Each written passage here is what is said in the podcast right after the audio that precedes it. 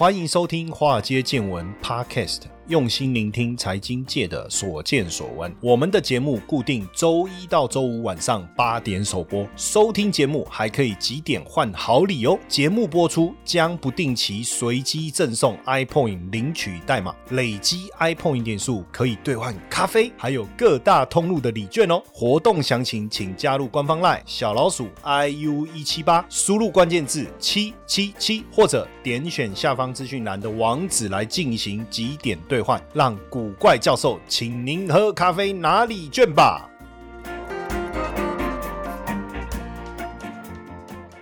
好，大家好，大家晚安，我是古怪教授谢承彦。那今天呢，我们的题目定的非常非常的棒哦，这题目是我想的哈，叫做全脑思维打造发财大脑。哎，有时候能不能发财，到底是命还是运？还是脑袋就有问题，你套卡的派系根本都不要都探级，哎，还是说你的脑部的这个构造哦？我现在不是说你的脑袋里面装可乐，我是说，我是说你的脑里的就是思考的方式是不是正确了哈？所以今天我要邀请这位专家哦，这个背景我跟你讲真的吓死人，我很少看到背景比我还硬的哈。第一个，他是这个英国诺丁汉大学的物理博士哦，在英国这样的一个地方要拿到博士，我跟各位讲哈，他的英文能力啦，阅读能力啦，写作能力啊，绝对都经过非常严格的考验，而且更何况呢，他念的还是物理哦，而且因为他非常的吓人的资历嘛，那他硕士也是在英国。哦，然后拿的是奈米科技的硕士，然后到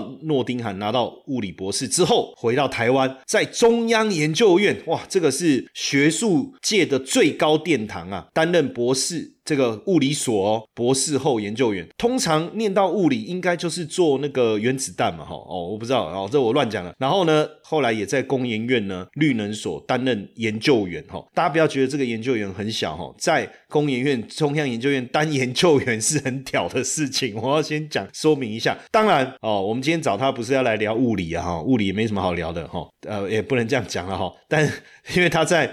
他同时也在长庚大学还有实践大学教课哈，也是实践大学的助理教授。当然，更重要的事情，我们今天找他来，更重要的事情是，他是在台湾少数，我我觉得讲少数这样子讲不对了，应该讲唯一哦，在。全脑思维偏好这个方面的权威哈，因为它本身有这个 E.G. 全脑思维偏好认证执行师的证照，还有 S.T.E.P. 青少年全脑思维偏好认证执行师的证照，同时也是 T.H.O.C. 伙伴教练新关系的认证教练，他同时也是育药科学沟通发展的创办人。那我们是不是大家好好的来欢迎一下我们今天的许家豪许教授？哇，谢谢古怪教授的介绍。哇，我在旁边听，哇，真的透过古怪教授的介绍，你是在想说这个人，这个人是我吗？哈，是谁？哈，觉得嗯，真的古怪教授加持讲出来的东西就是不一样。好，那对你说，先跟大家说声晚安，然后很开心今天可以来到古怪教授 Podcast 节目，跟大家分享一些我的资讯或者是我大家有兴趣的东西。好，当然因为。呃，我们这个许教授他的实力非常的惊人，所以我们今天呢，哦，我也好不容易跟他约到，因为他也非常非常的忙，那我好不容易可以跟他敲到这个时间哦，今天来我们的节目哦，我我其实是相当开心的，因为我们这种学术出身的哈，我们有时候在聊起来哈，我觉得哇，真的是酒逢知己千杯少。我们今天先来好好聊一下，因为我我很多人可能都有一个今天介绍你的时候，他就哇，唯一的权威，这个全脑思维到底什么叫全脑思维？偏好好，那我来简单介绍一下全脑思维偏好呢，它的英文是 Emergenetics，所以刚刚古怪教授讲一个 E.G. 的缩写，那这个是由一位美国哈佛博士 Dr. Gil Browning，他当时结合脑神经科学跟行为心理学设计出来的问卷，所以从一九九一年开始，他我们研究了超过上万人，到现在已经累计经过就破百万人，其他是可以同时揭露一个人的思维偏好跟行为模式。打个比方好了，大家会这么喜欢听古怪教授的 Podcast，一定有些东西是关于古古怪教授他讲出来。的内容是大家喜欢听的，而那个喜不喜欢就跟每个人偏好都有关系了。哦，哎，不过我说真的哈，我发现你你你看你在英国念硕士又博士，你念英文真的很好听嘞，不像我我念英文都怪怪的，我自己都觉得我不知道都不知道我在念什么。那现在现在。呃，这样的一个全脑思维偏好的，由这个哈佛博士这个 Doctor 哎，虾米 Gail 小米 Brownie，你就知道我的英文念出来就是怪怪的哈。那他的这一套模式，其实已经全世界很多企业都在用了吗？哦，对，没错，这个其实，在我们想讲一些大家比较知道的公司，像微软、Google、IBM、Samsung，他们这些企业其实都把这个工具用在团队的组织文化转型上面。那为什么他们会觉得这东东西有用呢？我觉得有一些原因，是是因为除了他们。科技公司之外，他们也看到这个工具背后的科学，跟它中立的一些解释方法。所以，对于理解人这种这么不理性的东西，他都可以非常理性的去去区分他们，去让他们做到每一个人都在团队得到自己最有效的成就感。这件事情，这就是我们过去之前念理工科的很难想象，原来人也可以这么的理性把它搞定。其实你刚才讲哦，在我们财务科学这个领域啊，我们都假定人是理性的，可是实际上 人根本是不理性。那你刚才先。讲这个，我先跳出去问一下哈，你知道最难搞的其实是谁？是年青少年哦，像比如说我跟我的小孩子，其实我也不知道在想什么，那我也我也呃很难跟他讨论，那我也不知道我到底应该把他当朋友呢，还是就是把他当成我儿子的沟通方式？那这一套，你因为你刚才在讲嘛，什么团队啦，有效的沟通，我有可能来，如果我我我我我懂得这个全脑偏思维偏好的，我我可以运用它，在跟呃我的小我的。小孩，因为他现在高一啊，说真的，这是最最难沟通的一个年龄。我可以有办法跟他跟他来沟通吗？当然可以，我觉得我很喜欢这套工具，而且我一直在这套工具上面钻研，就是因为我当时也想要找一些适合用在小朋友身上的一些心理测评工具。但是我们现在大家普遍认知的心理测评工具都是给成人年人用的。那 Imagenetics 全脑思维偏好，它其实可以针对十到十八岁的青少年。它因为它我们从每个人不同性别、不同年龄层，他的脑部发育不同的情况下去区分出这些小孩子他们这时候的脑袋瓜到底在想什么东西。当然，因为美国啊、新加坡也把这套工具应用在学校、大学、专科院校，他们的老师跟家长的互动，的确是可以让小孩子更清楚知道自己要什么。我觉得这件事情反推回来，我不知道现场各位听众有多少家长家里有小孩。台湾的教育底下，大部分的小孩其实家长最担心的就是我的小孩不知道自己要什么，然后每次问他你想念什么、喜不喜欢那个，他们就跟你说我不知道。但听到这三个字，其实家长也很无奈，到底你不知道，那我该怎么办？然后有时候可能就。是逼着逼着到他大学，觉得他应该有出路了。但是如果再回想现在社会的状况，可能是大学毕业了，就是大家说大学毕业就失业，或是不知道找什么工作，做了一阵子又换一个，好像每个人都在一种焦虑的情况下，在寻找自己要的东西。所以这件事情回推到小孩子身上，其实他的确的确是可以协助老师跟家长跟小孩子更好沟通，并且是了解他们的偏好、兴趣的一个工具。我我觉得是这样，就是说你刚才讲这个哦，一个很有趣，就是我们做做父母的哈，其实有时候不是我，我们当然第一个。我们都希望小孩子未来呃有成就啦，哦，工作稳定啊，哦这样子，所以我们都会用我们既定的想法去帮他设定一条路线。其实我在年轻的时候，我最最讨厌的就是我的父母帮我设定好我要走什么路，然后等到我当父母的时候，哎，换我去设定我小孩要走什么路。可是我大概可以理解为什么，因为我觉得他不知道他要干嘛，那所以我就用我人生的经验去告诉他，其实你这样做会对你未来比较好。当然，刚才呃。许教授讲到的这一个点哦，如果说今天我真的我的小孩子真的知道他要干嘛，坦白讲，我也是会让他放手去做了。不过我我觉得等一下这一块，我我我有很多问题，我等一下再来问许教授。我想先，因为我我我有一个比较好奇的部分是什么，就是说全脑偏好应该跟物理没有关系吧？那你怎么会转进从物理耶？哎，物理博士哎，你应该去研发那个原子弹不是吗？对不对？你要跟爱因斯坦一样，爱因斯坦是物理，对不对？我应我应该没有记错吧？对不对？没错没错。对不对？对不对？我通常以前我的理解就是学物理都是超聪明的，然后他们去研究这些，然后你知道很多物理博士后来去去哪个行业？去华尔街去投行，然后领很高很高的薪水，年薪随便都破台币千万。真的，真的，真的。那为什么？因为他们对他们那个物理量子运动的路径，其实跟股市是一样的。但是你转进全脑思维偏好哦，这我就很有兴趣。还是真的你在这里看到什么发财的机会？哦，好，那我我很开心，古怪就是问到我这个问题。但我觉得这个问题就是跟我过去的学习成长背景可能有关。就是我一开始就是认像刚古怪教授有讲嘛，就是从财经科学角度，我们都认定人是理性，但其实人是不理性的。所以我其实很早之前就认定人是不理性的情况下，我为什么要花那么多时间去跟人沟通？我还不如自己面对电脑或者是面对机器，把实验做好就好了。我可以一人保全家保的的状况下，我把这些实验做完就好了。可是我觉得有时候，我就是慢慢回想自己当时这样的信念，也累积了一些我生活中不必要的摩擦。可能我对人就没那么耐心啊，或者是我对人聆听的这件事情是非常觉得无效率的。所以我觉得对我来说啦，可能是在某个人生的阶段踢到铁板，跌到谷底。我觉得大部分大家会觉得说啊，怎么那么衰？你怎么会做事业，或者是你的领域里面会这样子？可是我是觉得现在回想起来，这也许是上天给我的一个的礼物，让我看到一个新的可能性。所以可能从哪里跌倒，除了从那里爬起来之外，还要顺便看看地上有没有钱。所以。我觉得是那个时候让我看到团队沟通这件事情可能会对整体的环境跟绩效，甚至教育影响的非常牵的观念非常的大。所以我其实单纯只是因为我跟我那时候团队沟通出了一些摩擦，以至于一个最细小的事情到整个团队信任瓦解。我开始反思为什么我们这些高知识分子，这些信任一旦瓦解之后，大家就像智商降到是只剩三岁一样，在吵架、在冷战这样子，一点都不像高知识分子，但是又跟我们。好像跟每个人家庭背景啊、学校教育有关。然后我也是在思考这个答案过程中，刚好看到之前大都给我 Brownie 他们做这些研究，我觉得无形中让我看到，如果我可以把这些东西搞定的话，也许我可以帮到更多人，帮到这跟人的情况下，他们可以创出更多好的结果，而不是说我只有待在实验室，paper 写完，论文发表完。但是我觉得真的能够帮助到人的部分可能没那么多。当然，能够帮到越多人，当然赚的钱当然也越多了。所以这可能是另外一个商机。我觉得当时转到这行，我觉得刚刚刚刚古怪就是有讲到，就是父母的角。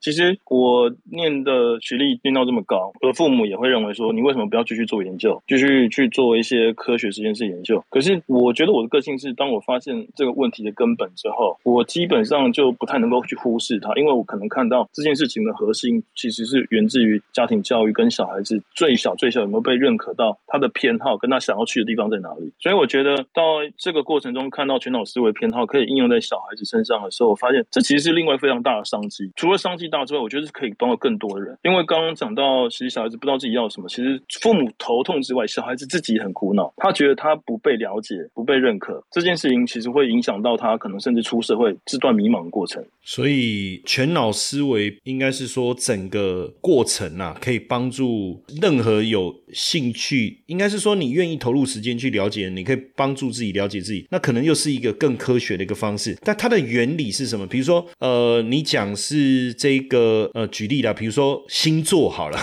好，当然这可能可能跟我们现在在谈的东西不太一样，但是它也是了解自己的一个过程。那所以到底呃全脑思维的偏好的原理是什么？为什么它可以？做到让我们去了解自己，我这个我我倒是觉得蛮好奇的。好，我来回答一下这个问题我觉得呃，全脑思维偏好它最后是一个心理测评工具。那它当时这个当时的原理起心动念是很多心理学者或者是社会心理学家他们在研究一个人的个性是外向还是内向。可是这些都只是一些统计出来的数据，他没有办法真正说服一些科学家来证明说你是真的个性是外向或内向的。除非我们把它抓来做核磁共振。脑波扫描真的发现，他大脑某些区块特别反应的时候，他是呈现一个内向的性格；某些大脑区块反应比较活跃的时候，他是个外向性格的人。就是因为这件事情串起来之后，发现原来很多以前心理学上讲的性格人格，他如果可以再透过脑神经科学的一些验证，把这些数据再量化，然后再变成一种推测的模型的情况下，其实我们可以更精准的让我们自己知道，我在这一群人中，我站在哪一个位置比较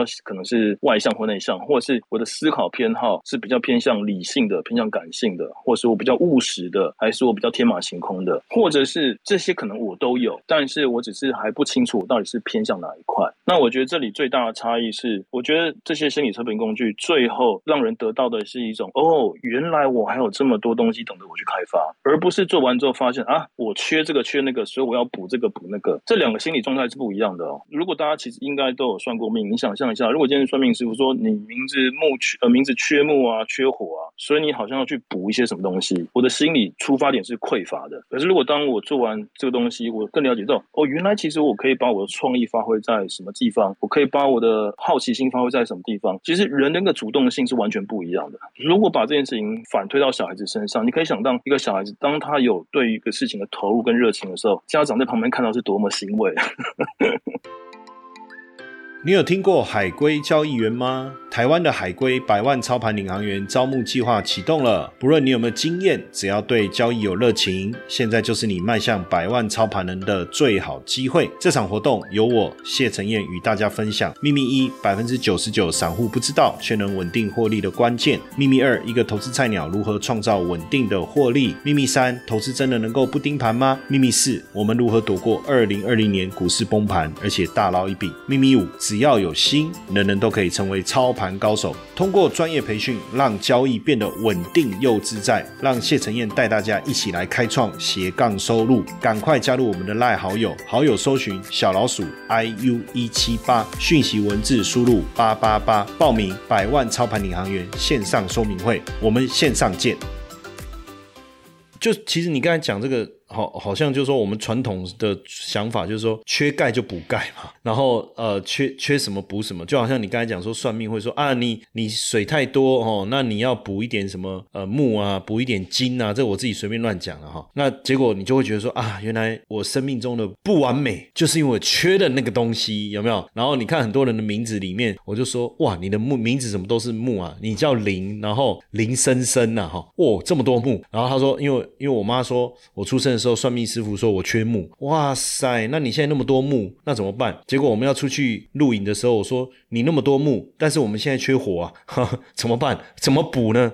所以，可是你刚才讲到一个，就是说我有什么专长？我我前一段时间看了一部那个应该是印度电影的，对，没错，印度的一部电影。可是我觉得那个应该也是翻拍海外的，但是我也不确定了哈。就一部印度电影，就是有一个小朋友，然后呢，呃，家人都觉得他很笨，因为作业都不写啊，考试也不考不好啊，然后在学校也没有办法好好的坐在椅子上听课，这样常常在发呆。然后后来父母就把他送到寄宿学校去，那反正情况就更恶化了嘛，因为父母会觉得说他就是不专心，所以送去更严格。的地方应该就会变好，反正他就措辞感就越来越重了。然后，呃，有一次一个老师在检查他的，就是在画画的时候，就发现说，哎，他的画画的很棒。哎，他觉得很奇怪，他怎么有人可以画出这么棒的美术作品？这样，然后同时他就去翻了他的日记啊，什么发现，哎，他的他很多错字，可是他的错字很有趣，就是左右是相反的。那这个老师就发现说，哎，会不会他是在视觉上有一些比较特殊的状况？然后跟他确认以后，才发现真的，他的他他看到。的东西，比如说英文字母跟我们所看到的是相反的，所以他就很容易写错嘛。他的 B，呃，A B C B 的 B，我们是朝右边，他是朝左边，类似这样。然后，呃，老师当然就一直给他打错，我觉得这个人怎么这样，然后就就觉得他很笨。可是他们老师就发掘他的他的天分，然后也很耐心的去教导他，就挖掘他的才能。那所以全脑思维偏好似乎是不是也是这个概念？哎，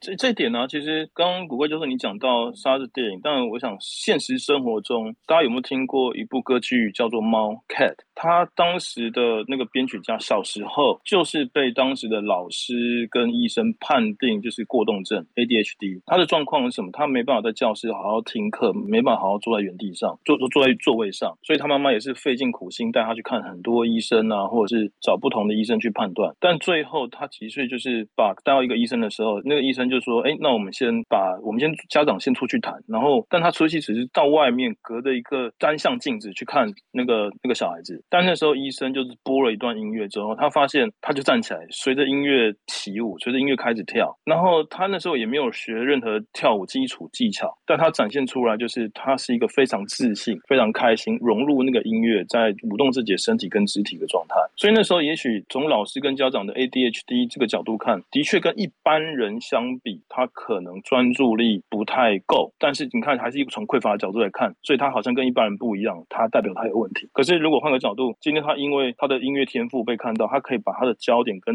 信心放在这边，他的确创造出更适合他的一个路或他的方向。那全脑思维偏好在这边，他可以协助，就像这些小孩子，或者是协助我们自己看到。我举举另外一个实例啊，像在美国，他们有有一些小孩子，他是呃一个比较天马行空的思维，但是他们可能就是坐不住像念那些文科或历史地理的东西。但是因为这个天马行空，他们老师给他自由发挥，说你可以现在去打造一个，你现在在比如说我们在念史前文明，去打造一个原始人的山洞，然后去揣摩当时的东西。他透过一些纸箱把自己的座位布置像山洞一样，然后像山洞就会有壁画嘛，他就把上课东西画起来。他觉得这些东西对他的深刻体验，就跟他的思考偏好是相连接起来的。所以在这个投入的过程中，他跟同学分享啊，画情报报告，展现是跟别人完全不一样 level 的东西。所以全老师会偏好，大家可能会那是不是跟潜能开发有关？我觉得潜能开发跟呃全脑思维偏好有一个不太一样的地方是，我觉得认知点出发点了。如果是一个潜能开发，好像是我必须去挖，或者是我要把某些东西放大，才叫做这个潜能被挖掘出来。可是全脑思维偏好，我们强调的是一个习惯跟偏好，如何把它放到对的位置。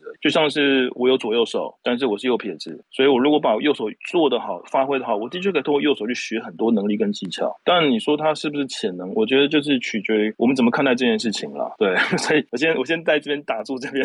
所以应该是说，假设我今天是用全脑思维偏好的概念来讲，我本来就是擅长用右手，我怎么把右手用得更好了？但如果是潜能开发，是试着去看看你的左手能不能也做出跟右手一样水准的动作，然后大概是这个意思。但对对，可以这样，嗯，对。那现在全脑思维偏好里面呢，因为这一集内容非常重要嘛，我也不想要就是说好像都听不懂这个许教授讲的，我也上网稍微爬了一下一点点文然后当然没办法跟许教授在这。块领域的专业做一个对比，我我看到就是说，它好像就是一个四宫格，好，好像就是说你测完以后，他会告诉你在这四个部分你的比例。那这样是不是人就就其实就是四种，还是说不是？因为不同的比例又组合成不同的状态。那这个测评的它的这四个，应该是说这四格代表的是什么呢？能能够简单的跟我们说一下吗？哦，好，我先解释一下，全脑思维偏好，它是可以看到我们的思考偏好跟行为偏好这两个差别，就是思考偏好是我。我讲话的内容跟我的价值观，那我的行为偏好是我如何跟你沟通，如何在表达自己的状态。所以一个是一个内一个外的概念。但是说到分类呢，我觉得全脑思维偏好其实带出另外一个更独特的价值，是我们是协助人们区分，而不是去贴标签。所以我们如果单纯直接看到一份报告，或看到一些颜色区块，好，哎，我是不是呃什么颜色比较多啊？我是蓝人啊，红人啊？其实这样的说辞等于是把自己贴上。个标签之后，你看不到自己其他可能性啊！我之前我想起来，我上过一个，它是分我们是老虎、狮子、老鹰呢。哦，对，那个样的确，如果这样分的话，我觉得某种程度会是强强化我们的刻板印象。嗯。好像就是你就应该只能做狮子呈现出来的答案结果。那如果你呈现到其他东西的时候，你可能要么怀疑测评不准啊，或者是哎我怎么会这样子反应？会出现很多矛盾，应该跟不应该。那其实那个应该一旦出现，就是我在画地自限的一个过程。这个反而是无助于我们去探讨自己更多可能性。嗯，那全脑思维偏好的好处呢？就是说，如果我我今天对这个部分我深入的去研究或探讨，甚至我理解整个全脑思维偏好。可以可以给我们带来什么样的帮助吗？哦，好，我觉得这东西啊，真正最大的帮助会先从自己的一些觉察开始。但是我觉得觉察有点抽象。我简单讲，我们也许从小被教育的处事之道就是“己所不欲，勿施于人”嘛。我想要别人怎么对我就怎么对别人嘛。但是这个焦点在于我。可是如果我了解全脑思维偏好的话，我如果应用在刚刚讲到很多教育的东西，其实教育的本质也是在于沟通。我如果把这东西应用在沟通的情况下，比方说我跟古怪教授教授可能聊了几次之后，哎，我发现其实。古怪教授对于一些权威的数据分析是非常的投入，非常的有热情的。那我在跟古怪教授沟通的时候，我会把全脑思维偏好里面最专家的部分、权威部分先端出来跟古怪教授分享。我们其实无形中的建立这个信任的过程中，我是透过古怪教授喜欢被对待的方式来跟他互动。那这个信任一旦建立起来，我们也许就是不管今天是不是教育或者共识的情况，我们好像无形中的目默契又搭上线了。哇塞，哎，这个如果用在追马子，那不是很厉害吗？哦，这个这个这个，我们可能要另外开一集。我哎，早说嘛，今天就聊这一集就好，前面聊这些废话干什么？啊，不好意思，不好意思，哦，没有没有，不好意思，不好意思啊，我我我我我我歪楼了，歪楼了，好，麻烦你继续。但其实一样嘛，你如果说追异性，那也是关于说你了解到他在乎的事情，然后呃，我觉得这个真的可以另外开一集，到底同性相吸还是同性相吸？对，真的真的要这个这个，我先帮你 booking 起来哈，我我我们下一次再开始挖坑。对对对，今天今天我们先把我们要先。建立我们自己专业的形象，后面再来歪楼。好，好，所以，所以如果回到全脑思维偏到好处，我觉得今天是可能会是提升我们一种势能的能力，或者是一种我会把它说到最后可能是一种科学读心术。我可能跟他互动几句话，我也可以从他那个情绪上的反应理解到，哎，我这样有没有对他投其所好？那如果没有的话，我其他还有什么备案？我的资料库里面还有什么东西是可以拿出来跟他分享？他可能有兴趣的。因为如果不是这样的话，我可能会觉得说啊。话不投机三句多，浪费时间。可是他身上有可能很值得我去学习，或者背后很多人脉资源，那些人脉等于钱脉，我可能就这样就错过了。嗯，我我觉我觉得哈，因为我我们今天一开始的时候跟大家讲怎么利用全脑思维来打造发财大脑，我觉得我今天这个题目设定的真的非常好。为什么呢？你去想一下哈，呃，是不是我们投入一个我们觉得做起来非常愉快的工作的时候，我们就愿意投入更多的时间，我们就能够发挥更多的创意。那自然而然，你有可能啊升迁的速度比较快，也有可能你在这个地方得到的收获比较多，或是开发出更多的可能性。自然而然，你的收入啊，你的你的回报啊，就会更多。我现在讲的不一定是说你你投资股票这件事哦，我讲的是说，比如说你找到你自己的喜好，你就投入更多的时间去开发更多的可能性嘛。所以我这样听听起来就是说，全脑思维除了帮助我们了解自己之外，它也可以帮助我们去呃了解，可能是我的伙伴，可能是我的上司，可能是我的同事。你你看，如果说同样我我以前在大公司工作的时候，我常常有一个很一种这个是一个小感受啊，就是说这个人又没有比我优秀啊？为什么老板升职是升他？哦，那种感觉。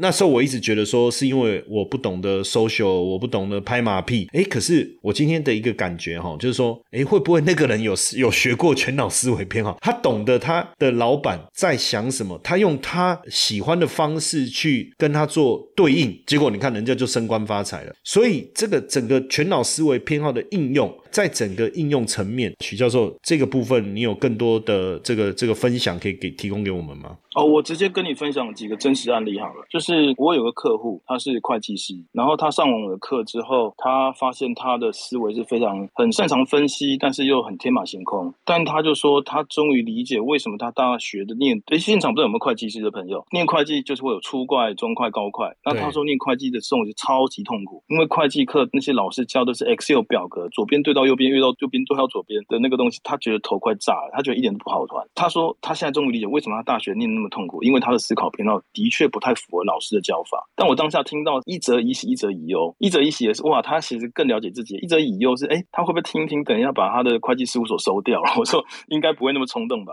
他说不会不会，老师你放心，我今天知道这个东西之后，我可以把我的强项拿去开发那些更大的客户，我可以善用我的分析，帮这些客户做财务见解规划，然后告诉他重新规划理财对他们的好处有什么。他的天马行空跟他的分析偏好对这件事情，把客户其实就变成是客户更认同他的专业了。嗯，但这些案子回来之后呢，他就把这些细节的东西，就是擅长做文书处理，是在在乎细节数字的员工，让他去做这些事情。嗯。哇！但他的员工会觉得说，老板赏识他，让他做他觉得开心、有成就感的事，而不是叫他出去开发客户，各取所需啊！各位，这个我可以感受了，因为我我大学的时候念经济啊，我会计修了三次啊，然后最后呢，我跟我老师说，老师你放我一马好不好？因为我两边永远都没办法平衡啊，因为我已经考上研究所，你可不可以让我过？他说，那你都知道要平衡，你为什么不让他平衡？后来呢，考试考到最后呢，我还是没办法平衡，那我就看左边是什么，我右边就写什么。好，然后我两边的表就平衡了，然后老师就给我过了，你知道吗？所以我能够理解这个会计师的痛苦，因为我跟他应该蛮像。我们喜欢分析，但是我们不喜欢那种自私的那种细节啊。哦，这个这个蛮有趣的。那在那等于是说，在运用上，除了像这个这个职场啦，哦，你刚才讲到的跟人际关系上，但就亲子关系这个部分这一块，我我相信现阶段很多的父母啊，哦，应该会感受更强烈。那这个部分有有没有办法透过全脑思维偏好来去做什么样的一个怎么讲加强也好，或是补强也好，或是做一些改变呢？我我觉得我如果拿我自己跟我爸的例子好了，今天就是都把都把话展开好了，就是我跟我爸，我们两个人在报告上的呈现就像镜子里面一样，就是镜子里面是左右颠倒。所以你已经喝三杯了，所以喝了，所以现在决决定要把它讲开了，是不是？啊，没有，我觉得这样子才对得起就古怪教授的听众。我们要讲一些真实的案例嘛，所以我自己的东西不能骗人吧？我才发现原来我在乎的事情跟我爸在乎的事情是完全颠倒的。所以当时刚刚古怪教授问我说：“哎，我们会从学术界、物理界跳来做这个社会科学或者这种企业经营管理的东西？”当时我跟我爸分享是，我想出来创业，因为我发现了一个这个工具。非常的科学，符合我的分析偏好。但是那时候我还不知道这个报告内容是什么，我只是觉得这个是一个新的可能性。然后我也腻了，在这个环境下，大家我觉得那时候是尔虞我诈，我觉得缺少人跟人之间的互动跟温度。然后我也想做一些不一样的事情。我把我最在乎的事情很投入的跟我爸分享。但我爸回我一句话，就说：“哎，那你觉得你多久可以回本？”OK，这句话如果他是我朋友，蛮实在的啊。对，如果是我儿子要创业，我也是会这样问啊，就说啊，你做这啊，刚才探钱啊，当时钱这样谈的啊，你啊你那探无啥钱，去上班就好。哎，我讲，当然我我我应该不会啦，我，但是我。第一个问题，因为因为我担心的是说，你你原本的工作很好啊，收入很好啊，在工研院呢，开什么玩笑？然后你也在大学兼课教课，这样收入是很不错啊，人人称羡啊，有地位，收入也不错。你现在自己出来创业，那这个东西又不是你公司开了钱就进来，对不对？那你要怎么做？你有行销计划吗？你有你你要怎么拓展你的业务？你要请人，你知不知道你一年要花多少钱？那你前置期怎么办？哎，不好意思啊，我已经把你爸想讲的好像都讲完了。没错没错，我们今天其实在。cosplay，大家有没有发现？现在是图案就是我爸爸。可是我觉得可以理解，可以理解。对，但是如果是一个小孩子跟他爸爸或者跟他的父母辈分享这些东西，他小孩子期望是什么？小孩子期望你认同、支持我，然后再告诉我可以怎么做。但是刚刚古怪教授这样一眼，我的感受是你不太认同我，你魔力搞到差小，你就是要回绝我，你就是要说服我不要出来创业。那个心理状态其实是不被认同的。所以我不知道现场各位有多少听众有有可以理解我刚刚分享这段，也许或多或少了。其实应该是说，你你假设你冷静一下，我后面我可能就会跟你讨论的啦。但是因为我其实还我我只是先把我前面的疑虑先讲完嘛，那我可能就想要进一步跟你讨论。可是因为你的火气已经上来了嘛，所以就演变成。父子之间沟通上面的冲突，你就觉得你都不听我讲，可是其实没有，我只是先把我担心的东西先跟你讲完了嘛。那等讲完以后，其实我想跟你聊啦，跟你讨论啦，一方面给你我的一些想法，给你参考而已，我也不是一定要怎样。可是这时候其实你你的脑袋已经炸开了，对不对？你根本也没有办法讨论了。对。那问题是全脑全脑思维可以处理这个吗？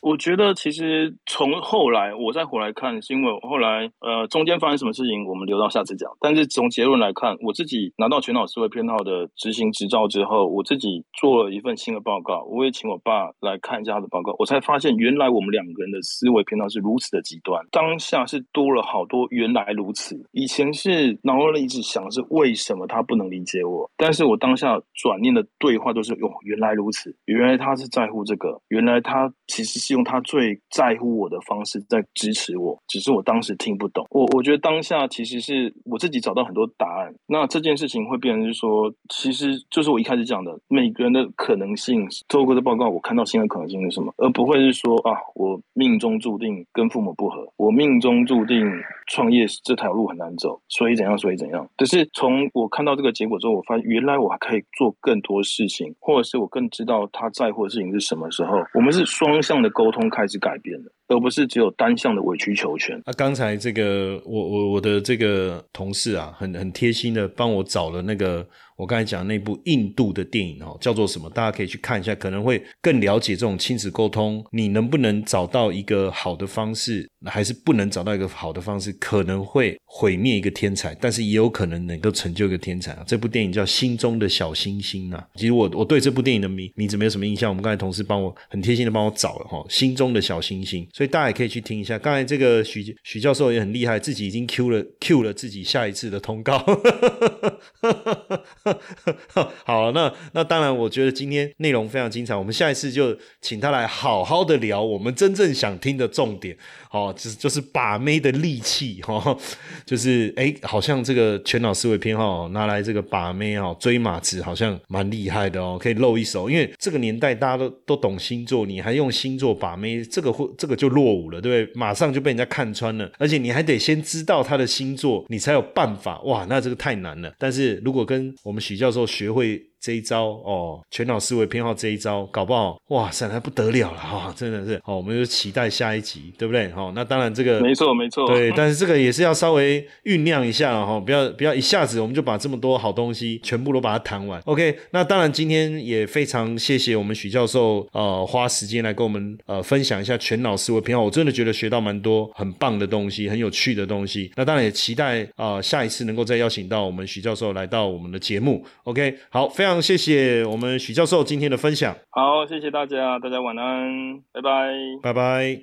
嘿，各位铁粉们，如果喜欢华尔街见闻，请大家多多按下分享键，让更多人能听到我们用心制作的节目。你们的一个小动作，是支持我们节目持续下去的原动力哦，快去分享吧。